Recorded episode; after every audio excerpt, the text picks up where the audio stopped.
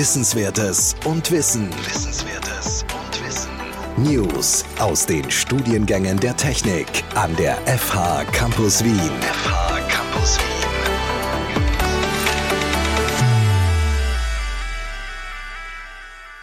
Design Thinking ist eine systematische Herangehensweise an komplexe Problemstellungen. In Softwareprojekten fordert Design Thinking eine stetige Rückkopplung zwischen Entwicklerinnen und Entwicklern einer Softwarelösung und ihrer Zielgruppe. Lösungen und Ideen werden in Form von Prototypen möglichst früh sichtbar gemacht, was in praxisnahen Ergebnissen resultiert. In dieser Folge reden wir mit Peter Gerstbach, einem Experten für Design Thinking, über die Potenziale und Einsatzbereiche von Design Thinking. Insbesondere beleuchten wir das Thema Design Thinking in Softwareprojekten mit dem Ziel, Ihnen ein Gefühl zu geben, wann und wie Design Thinking erfolgreich eingesetzt werden kann. Im Studium setzen wir Design Thinking unter Anleitung von Peter Gersbach in mehreren Lehrveranstaltungen ein, um Studierende bei Softwareprojekten zu unterstützen.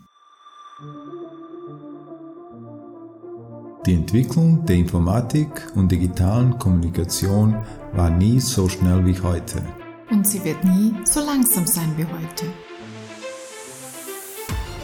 In diesem Podcast stellen wir wichtige Themen rund um unsere Informatikstudiengänge der FH Campus Wien vor, die Sie optimal für diese Entwicklung vorbereiten werden. Willkommen zu dieser Folge von unserem Podcast 10 nach 10. Mein Name ist Igor Miladinovic und ich bin der Studiengangsleiter von den Studiengängen Computer Science and Digital Communications und Software Design and Engineering. Willkommen auch von meiner Seite. Mein Name ist Sigrid Schäfer-Wenzel und ich unterrichte in diesen beiden Studiengängen. Heute reden wir über das Thema Design Thinking und als Gast haben wir in dieser Sendung Peter Gersbach, der arbeitet im Bereich Unternehmensberatung, wo er Firmen hilft, Projekte mit Design Thinking Methoden erfolgreich umzusetzen. Und am Anfang würde ich Peter gleich bitten, dass er sich kurz vorstellt. Ja, hallo. Danke für die Einladung. Mein Name ist Peter Gerstbach. Ich freue mich, dass ich auch an der FH als Lektor tätig sein kann. Aber meine Hauptaufgabe ist, ich bin Geschäftsführer einer Unternehmensberatung, Gerstbach Business Analyse. Und wir machen da helfen dabei Unternehmen kreativer zu sein, in der Analyse ihrer Probleme besser zu werden und sind eben fokussiert auf die Themen Business Analyse und Design Thinking. Kannst du uns kurz verraten, was versteht man denn unter Design Thinking und woher kommt dieser Begriff? Naja, Design Thinking, der Begriff hat ja schon im Namen das Design und das Denken. Und das könnte man auch so übersetzen, dass man dabei denkt wie Designer.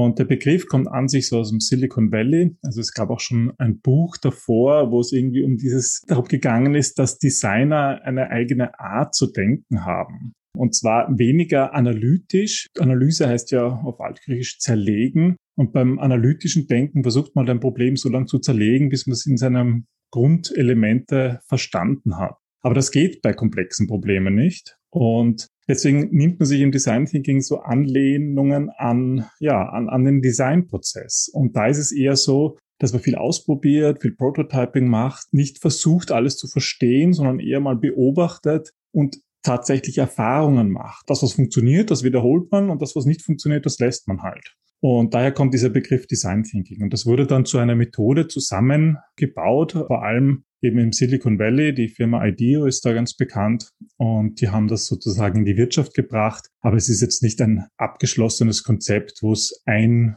Buch gibt, das erklärt, wie das funktioniert. Es hat sich über die Jahrzehnte und Jahre, insbesondere die letzten Jahre, in viele Richtungen entwickelt und ist deswegen ein Sammelsurium unterschiedlicher Methoden.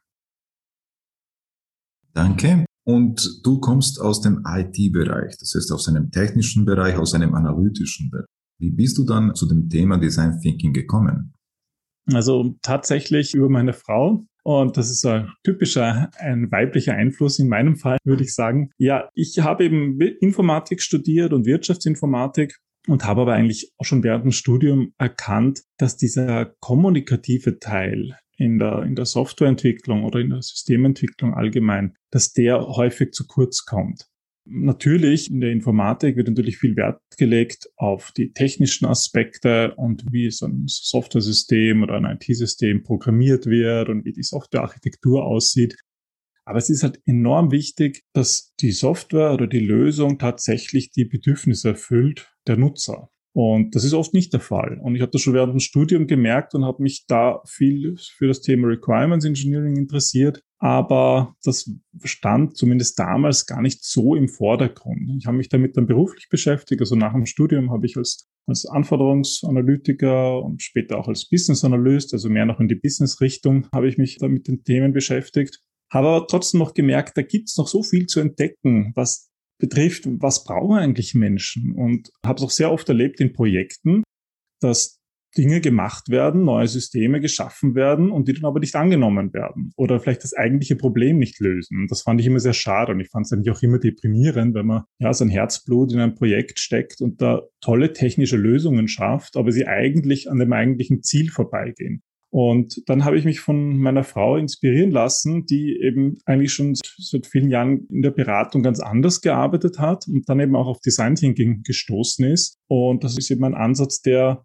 den Menschen sehr stark in den Fokus legt. Und das war dann irgendwie auch das, was meiner Meinung nach auch in den Projekten, die ich gemacht habe, tatsächlich gefehlt haben. Und so, so haben wir uns dann mehr mit Design Thinking beschäftigt. Also insbesondere meine Frau hat Bücher geschrieben, ähm, viele Bücher über Design Thinking mittlerweile über die einzelnen Methoden, aber vor allem über das Mindset von Design Thinking, weil das ganz wichtig ist, weil mit dem richtigen Mindset ist es dann auch möglich, genau diese Probleme zu lösen, dass man eben etwas löst, was eigentlich gar nicht das Bedürfnis entspricht. Gerade mit diesem Mindset hilft es eben dann dabei, dass ich ein Problem zuerst wirklich verstehe, bevor ich in eine Lösung gehe. Und das ist, glaube ich, ganz, ganz wichtig. Und das hat uns dazu geführt und da habe ich mich dann auch einfach wiedergefunden. Dankeschön. Design Thinking als Mindset bedeutet ja dann auch, dass es quasi unabhängig jetzt von der konkreten Anwendungsdomäne ist. Was sind eure Erfahrungen? Wo kann man Design Thinking gut einsetzen? Also wir erklären das in unseren Trainings meistens so, dass es auf die Art des Problems abhängt. Und was meine ich mit Art des Problems? Es gibt ganz einfache, triviale Probleme, ja, wo man nicht lange überlegen muss und man weiß, was ist das Problem. Es ist sozusagen offensichtlich und da hilft Design Thinking nicht wirklich. Es gibt auch komplizierte Probleme, wo diese Analyse tatsächlich sehr wichtig ist und wirklich dabei hilft. Aber es gibt auch komplexe Probleme und das sind besonders die Systeme, wo man wirklich von einem systemischen Problem ausgehen kann. Das heißt, wenn viele Menschen involviert sind und die unterschiedliche Ziele haben, dann ist das nicht, dann kann man das nicht durchs Analysieren, durchs Zerlegen lösen. Und genau da ist Design Thinking gut geeignet. Das heißt, wenn man eigentlich gar nicht genau weiß, was das Problem ist, oder wenn man die vielen Stakeholder in einem Projekt, die vielen unterschiedlichen Ziele gar nicht so auseinander trennen kann. Wenn man wirklich Erfahrungen machen muss, bevor man überhaupt versteht, was ist eigentlich das Problem, das ich lösen muss. Das kann man nicht am Papier planen und genau da ist Design Thinking besonders gut geeignet. Das kann jetzt zum Beispiel sein in der Softwareentwicklung, wenn man etwas ganz Neues macht, vielleicht eine, eine, neue App in einem Markt, den es so jetzt mal noch nicht gibt, wo es noch keine Erfahrungswerte gibt. Aber das kann zum Beispiel auch in Firmen sein, wenn es um Prozessveränderungen geht, wo viele unterschiedliche Teilungen involviert sind. Und eine sehr häufige Anwendung von Design Thinking ist auch so im sozialen Bereich, gesellschaftlichen Bereich, um wirklich große Probleme zu lösen. Das sind dann Fachwelt wird das dann auch so Rigged Problems genannt. Also eine, eine Definition von Horst Rittel, der eben eine Art von Problemen erkannt hat, die so verzwickt sind, dass sie einfach schwer zu lösen sind. Und bei solchen Problemen, da überall hilft Design Thinking. Vielen Dank. Das heißt, für Probleme, die, wo die Komplexität fehlt, ist Design Thinking eher nicht gut geeignet. Selbst wenn die Probleme kompliziert sind. Zum Beispiel, wenn ich jetzt einen komplizierten Drucker installieren will, da wird wahrscheinlich Design Thinking wenig helfen. Hast du Beispiele für Softwareprojekte, wo Design Thinking gut eingesetzt werden kann? Ja, ich, ich komme vielleicht nochmal auf dein Druckerbeispiel zurück. Ein Drucker, wenn da etwas nicht funktioniert, also wenn er, wenn er normal funktioniert, dann gibt es halt eine Checkliste, die kann ich sozusagen abarbeiten. Und da hat sich ein Experte hingesetzt und sich überlegt, okay, was sind die besten Schritte, dass das inklusive alle Sonderfälle am ersten funktioniert. Das heißt, alles, was man in so Checklisten abarbeiten kann oder wo man auch einfach einen Ex Experten braucht, die gewisse Probleme lösen, da benötige ich eigentlich nicht Design Thinking. Aber überall dort, wo das nicht der Fall ist, wo ich noch nicht einmal so recht weiß, was eigentlich das Problem ist, da hilft mir dann tatsächlich Design Thinking. Und in, in Softwareentwicklungsprojekten ist das natürlich auch der Fall. Da gibt es ja auch viele Situationen, gerade am Anfang eines Projekts, wo eigentlich noch nicht ganz klar ist, was man lösen möchte. Und da ist Design Thinking eigentlich sehr gut geeignet. Zum Beispiel in sehr frühen Phasen. Bevor ich sozusagen überhaupt noch beginne, bevor ich eigentlich noch ein Projekt habe, kann ich mit Design Thinking mal herausfinden, sozusagen eine Hypothese erstellen, was würde meinen Nutzern die späteren Nutzer dieser Software, was würde denen helfen? Und im Design Thinking gibt es mehrere Phasen. Also meine Frau beschreibt in ihren Büchern so vier Phasen und auch in unserem Buch über, über Design Thinking in IT-Projekten beschreiben wir so vier Phasen. In den ersten zwei Phasen geht es einmal darum, das Problem zu verstehen. Und in den nächsten beiden Phasen das Problem zu lösen. Bei diesen ersten beiden Phasen, beim Problem verstehen, nutzen wir zum Beispiel Beobachtung, unterschiedliche Methoden aus der Beobachtung. Eine Methode nennen wir zum Beispiel empathisches Gespräch, wo man einfach mit, in dem Fall potenziellen Softwarenutzern, Gespräche führt, was sie sich erhoffen von dieser Software. Wir reden da nicht eigentlich über Features, über Funktionen, sondern wir reden eigentlich über Bedürfnisse. Das heißt, wir versuchen zu verstehen, was will der eigentlich machen mit der Software und wie wird das, das Leben oder die Arbeit oder was auch immer halt damit erreichen will, wie wird das besser? Daraus versuchen wir diese Bedürfnisse abzuleiten. Und das ist etwas, weil die Menschen oder die Kunden, die Nutzer können üblicherweise nicht sagen, was eine Software können soll. Ich meine, die können das schon sagen, aber ob es dann tatsächlich stimmt, ist wieder etwas anderes. Das heißt, gerade in der Softwareentwicklung, in sehr frühen Phasen, kann man mit Design Thinking wirklich herausfinden, welche Anforderungen an eine Software bestehen und zwar eben nicht so auf diese analytischen Weise, sondern wirklich verbunden mit Bedürfnissen der Menschen und der zukünftigen Nutzern dieser Software. Ja, vielen Dank. Genau das haben wir ja auch schon mit dir gemeinsam in Workshops mit unseren Studierenden gemacht. Also im Beginn eines Softwareprojektes den Studierenden geholfen, eben sich einzufühlen quasi in das Projekt und mhm. die Anforderungen zu erheben. Und das hat immer sehr viel positive Resonanz gestoßen. Kannst du uns vielleicht, damit sich unsere Hörerinnen und Hörer da noch mehr darunter vorstellen können, kannst du uns vielleicht ein konkretes Softwareprojekt idealerweise nennen oder uns kurz erzählen, wie das gelaufen ist, wo du oder ihr Design Thinking angewendet habt? Da habe ich ein Beispiel, das hier vielleicht ganz gut passt. Und zwar ging es hier um eine Software, also unser Auftrag, den wir da für einen Kunden durchgeführt haben, ist ein besseres User Interface für eine Software zu finden. Die Software hat schon existiert und zwar war das eine Software, die auf einem Touchscreen gelaufen ist, eigentlich auf einem Automaten. Das war nämlich so ein Ticket Dispenser, ja, so ein Automat. Also man geht in eine Dienststelle und das kennt man ja, da muss man vielleicht auf unterschiedlichen Stockwerken, in unterschiedlichen Zimmer hinein, je nachdem, was für eine Anfrage man hat. Und auf diesem Touchscreen konnte man eben sagen, wohin man eigentlich möchte. Und dann hat man ein Ticket gezogen bekommen, da stand dann eine Nummer drauf, wann man dran ist und bei welcher Tür man sich sozusagen warten sollte. Der Auftrag war, dieses System zu verbessern. Die hatten eine interne Reorganisation und hatten außerdem das Problem, dass die Kunden, also die Bürger, die dorthin gekommen sind, dass die sich nicht zurechtgefunden haben. Ja, die haben da falsch bedient und dann sind sie beim falschen, haben sie beim falschen Zimmer gewartet. Und das wussten die schon so, dass da wohl irgendwas nicht ganz so funktioniert wie geplant. Und das Ziel war eben, diese Software zu verbessern. Und was wir gemacht haben im Design Thinking, die erste Phase, die heißt Einfühlen. Und da geht es eben darum, dass man mal überhaupt versteht, was ist das Problem. Und wir haben uns eigentlich gar nicht am Anfang die Software angesehen, sondern wir haben uns die Situation angesehen und haben uns dort vor diesen Automaten gestellt und geschaut, was passiert.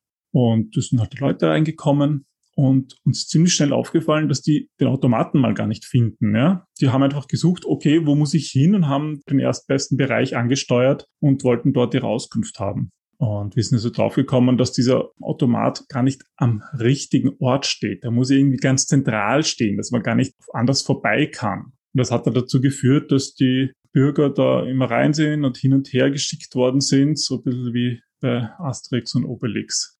Und das Zweite, was uns aufgefallen ist, wenn die Leute diesen Automaten bedient haben, dass sie dann diesen Laufzettel nicht gefunden haben. War nämlich so ein großer Pfeil und der hat irgendwie nach rechts geführt. Dann sind die Leute einen Schritt nach rechts gegangen und da stand ein zweiter Automat. der an sich einfach genauso bedient werden konnte. Aber nachdem der Pfeil so nach rechts gegangen ist, haben die Leute dann auf diesen zweiten Automaten geschaut. Dort war wieder ein Pfeil nach rechts und sie wollten eigentlich nur diesen Zettel, der da rauskommt, ist abziehen. Und der, der nächste Pfeil nach rechts hat sie dann wieder zu einem Automaten geführt. Das war aber ein Kohleautomat. Und da haben sie sich dann doch gedacht, nee, das kann jetzt nicht sein. Und in Wahrheit ging einfach dieser Zettel so auf dem rechten Rand dieser, dieses Automatens raus. Und da hat einfach schon gesehen, da ging es nicht um Software, ja, da ging es um so viel mehr. natürlich war die Software für sich gesehen auch nicht perfekt. Die hatte auch ihre Schwächen. Aber was man halt im Design immer betrachtet, ist das gesamte System. Und hier haben wir einfach viel Beobachtung gemacht. Das heißt, wir haben gar nicht mit den Leuten gesprochen, wir haben nur beobachtet, was passiert. Und da gibt es zum Beispiel im Design Thinking unterschiedliche Wege. Wir haben uns einfach hingestellt in einem kleinen Team, so in die Ecke, so dass man nicht irgendwie selbst nicht gesehen wird und haben einfach geschaut, was die Leute machen und haben einfach wirklich an ihren Augenbewegungen und an ihrer Gestik gemerkt, dass sie zuerst einmal sich nicht auskennen, wo sie eigentlich hinwollen. Dann entdecken sie diesen Automaten und gehen dorthin und dann tippen sie eben herum und dann suchen sie diesen, diesen Zettel. Das alles hat uns schon viel irrsinnig viel Information gegeben, was wir eigentlich verbessern können, ohne dass wir die Software überhaupt mal anrühren müssen. Und das ist sehr häufig so, dass man Lösungen in der Technik sucht, in dem Fall halt in der Software, und vergisst, das gesamte System zu betrachten. Und das ist halt ein so ein ganz wichtiger Aspekt im Design Thinking, dass wir eigentlich mal ganz unabhängig von der Lösung einfach uns die Situation anschauen. Das versteht man halt auch unter einer systemischen Herangehensweise. Ich betrachte das ganze System und mache das System auch größer. Also man könnte jetzt das System dieser Software betrachten, man könnte das System größer machen und diesen Automaten, also samt der Hardware das betrachten, oder wir haben das noch größer gemacht und haben diesen ganzen Raum betrachtet. Wir haben das System sogar dann noch größer gemacht und sind raus auf die Gasse gegangen und haben geschaut, ob da überhaupt ein, ein Schild draußen steht, wo die Leute hin müssen und haben auch entdeckt, dass da sozusagen auch schon Probleme bestehen. Das heißt, im Design Thinking betrachten wir eigentlich, entscheiden wir eigentlich relativ rasch auch, wie groß das System sein muss und gehen möglicherweise ein, zwei oder drei Schritte rückwärts, um irgendwie das Ganze zu sehen, was wirklich relevant ist. Ja, da, da haben wir dann eigentlich schon gleich viele Verbesserungsvorschläge gemacht dann kommen wir eigentlich schon so in, das, in diese in die dritte und vierte Phase. Wir haben Ideen gesammelt, wie man zum Beispiel das verbessern kann und das dann auch gleich ausprobiert. Es waren viele Plakate und Pfeile und Beschriftungen in dem ganzen Raum. Und die, die nicht so wichtig waren, die haben wir entfernt und einfach neue angebracht. Und das kann man halt durch Prototyping machen. Das muss jetzt nicht mal schön ausgedruckt sein. Wir haben einfach ein A4-Papier genommen und mal beschriftet und geschaut, ob das funktioniert diesen ganzen Ansatz haben wir dann auch noch wiederholt bei der eigentlichen Software und haben getestet, wie die Leute die Software tatsächlich nutzen. Und hier haben wir dann zum Beispiel auch Gespräche geführt, indem wir zum Beispiel die Leute gefragt haben, haben sie sich ausgekannt? Und wir haben sie nachher befragt, was haben sie eigentlich gesucht und hat sozusagen das eigentlich zu ihrem Ergebnis geführt. Da sind wir halt draufgekommen, dass zum Beispiel viele, die deutsche Sprache nicht so gut kannten, sich damit schwer getan haben, weil halt die Begriffe für nicht Deutsch sprechende schwer zu erklären waren. Und das hat uns dann zur Idee gebracht, dass wir eigentlich unterschiedliche Texte ausprobieren können. Und auch hier haben wir wieder Prototyping gemacht. Das heißt, wir haben nicht diese Software verändert. Das wäre gar nicht mal so einfach gewesen, sondern wir haben statt diesem Touchscreen haben wir einfach ein Blatt Papier darüber gelegt und mit der Hand eingezeichnet, haben wir sozusagen neue Fragen, ein neues User Interface entworfen. Wenn jemand reingekommen ist, musste er sozusagen auf der, uns auf dem Blatt Papier sagen, wo würde er jetzt klicken. Dann hat er sozusagen geklickt und dann haben wir mal ein anderes, ein anderes Blatt Papier hingehalten. Und das sind halt ganz einfache Varianten, ein User Interface zu testen. Ja, da muss man nichts programmieren, da muss man nicht nur ein Blatt Papier und einen Bleistift haben. Und dann hatten wir eine Version, die ganz gut funktioniert hat und die haben wir dann mit einem Click-Dummy umgesetzt. Aber das heißt, der erste Schritt ist eigentlich immer ein ganz, ganz einfacher Prototyp, der einem dabei helfen kann, besser zu verstehen, was könnte eigentlich funktionieren und auch nochmal herauszufinden, was vielleicht noch für Probleme bestehen könnten. Ja, und im Endeffekt wurde das dann natürlich schon auch noch in eine richtige Software gegossen, aber das Ganze war eben schon validiert und dann ist auch das Investment, das man ja äh, tätigt, wenn man eine Software programmiert und ausrollt auf mehreren Automaten, dann ist das Investment auch irgendwie besser gesichert. Ja, das zeigt irgendwie ganz schön, wie, Design, wie man mit Design Thinking eigentlich an so ein Problem herangehen kann.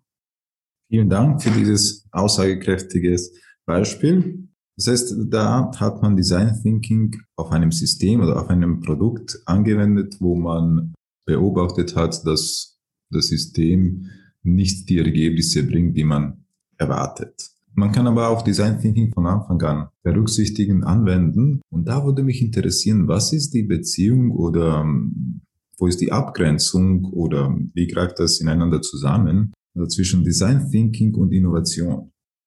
Ja, also Design Thinking wird unterschiedlich definiert. Die einen sagen, es ist eine Innovationsmethode, die anderen sagen, es ist eine Problemlösungsmethode. In Wahrheit ist es beides. Also ich kann damit Probleme lösen, so wie jetzt in diesem Beispiel von diesem Automaten. Irgendetwas funktioniert nicht so, wie ich mir das erhofft habe. Aber auch eine Innovation geht eigentlich zurück auf ein Problem. Ich will irgendetwas besser machen. Wenn ich etwas so großartig verbessere, dass es fünfmal besser ist oder zehnmal besser ist, dann habe ich wirklich eine disruptive Änderung. Aber auch das passiert immer auf einem Problem. Weil wenn alles perfekt ist, ja, dann brauche ich auch keine Innovation. Dann wird sich niemand hinsetzen und sich was überlegen, etwas anders zu machen. Ein Beispiel, was mir noch stark in Erinnerung ist, das war bei einem Aufenthalt in Silicon Valley. Da waren wir am Weg davor in Las Vegas unterwegs und kann man in Wahrheit nur mit dem Auto fahren, wenn man irgendwo hin will, weil die großen Straßen, da ist es nicht besonders fußgängerfreundlich. Außer am Strip, da kann man so am Rand entlang gehen, aber wenn man ein bisschen weiter raus will,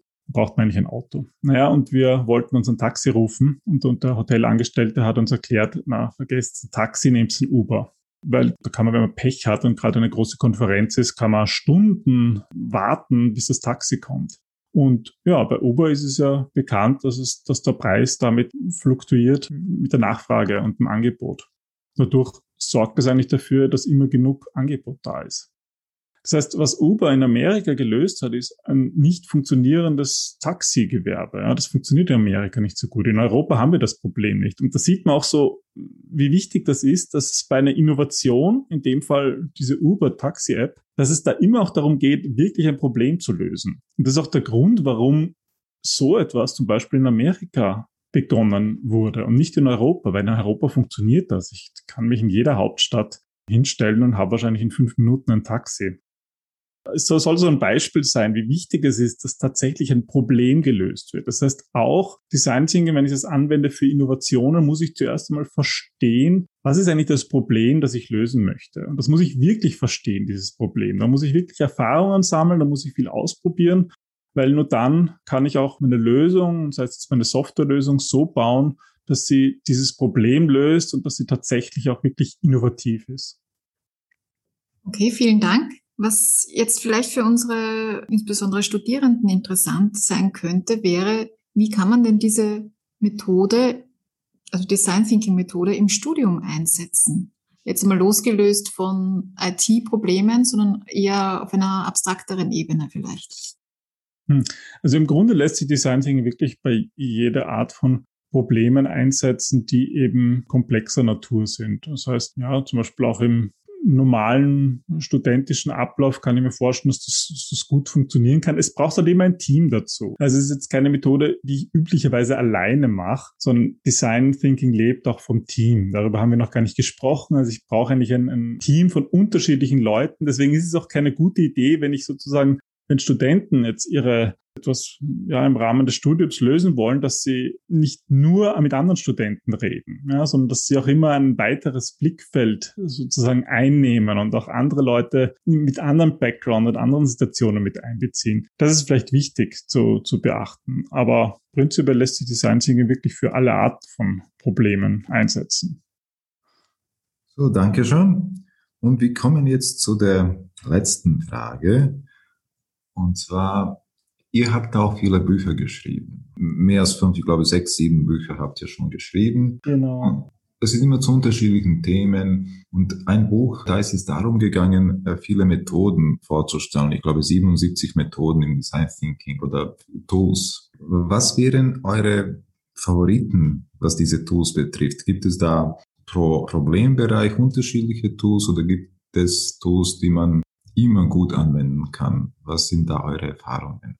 Also es gibt schon ein paar Fixstarter. Also in diesem Buch 77 Tools beschreibt eben Ingrid, meine Frau, 77 Tools, wobei man jetzt, um Design Thinking machen zu können, wirklich nicht 77 Tools können muss. Es hilft aber schon dabei, dass man die Tools situativ einsetzt. Das heißt, je mehr Tools man kennt, auch wirklich in der Praxis, desto besser kann man das auswählen, was jetzt gerade passt. Deswegen kann ich eigentlich auch gar nicht sagen, dass es sozusagen ein Lieblingstool von mir gibt, was ich gerne einsetze, weil das immer sehr von der Situation abhängt. Weil es gibt zum Beispiel in der dritten Phase beim Ideen generieren, geht es ja darum, möglichst viele Ideen auf ein mögliches Problem zu finden. Und da gibt es zum Beispiel Methoden, die sind eher raumgreifend. Also da bewegt man sich im ganzen Raum und es ist laut und es soll irgendwie Spaß machen. Und dann gibt es auch Methoden, die sind ein bisschen eher analytischer. Ja? Da geht man ein bisschen in Kategorien vor und versucht dann zu jeder Kategorie Ideen zu finden. Und in einer Workshop-Situation muss ich als Design Thinking Moderator darauf achten, dass ich das Team richtig einschätzt und denen auch diese Tools gebe, die ihnen jetzt am meisten helfen. Je nachdem, müssen die aufgeweckt werden? Brauchen die jetzt was Wildes? Oder würdest du das vielleicht sogar überfordern? Und im ersten Schritt ist es besser, irgendeine, vielleicht eine Methode zu wählen, die sie bereits kennen oder die nicht so viel, so, so unkonventionell ist. Und deswegen ist es wichtig, diese Methoden so auszuwählen, dass sie wirklich auch auf das Team passen. Und da hilft es natürlich, wenn man viele kennt. Aber generell ist, was bei uns sozusagen immer ein Fixstarter ist, sind so, so Methoden, die in Richtung Beobachtung oder empathisches Gespräch gehen. Also wirklich tiefgehende Gespräche mit den potenziellen Kunden, mit den Nutzern der Software zu führen, weil man eigentlich nur so herausfinden kann, was die Leute wirklich wollen. Also wenn es sozusagen eine Methode gibt, die Fixstarter ist, dann sind das auf jeden Fall Beobachtungen und ein empathisches Gespräch. Das sind wirklich so ganz zentrale Methoden. Ohne die gibt es bei uns fast keinen Workshop.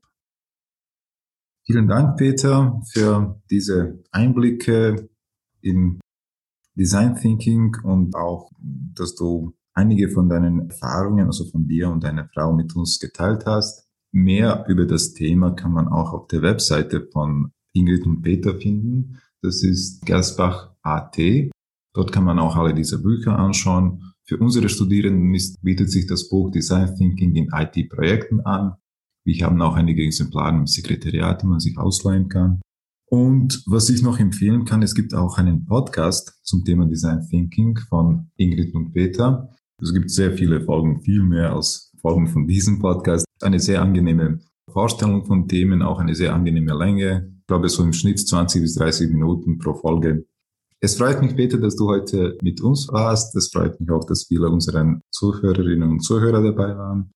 Und wir hören uns wieder in der nächsten Folge. Ja, vielen Dank fürs Einladen. Und ja, wenn es Fragen zu Design gibt, können sich gerne auch eure Hörer bei uns melden. Vielen Dank. Bis zum nächsten Mal.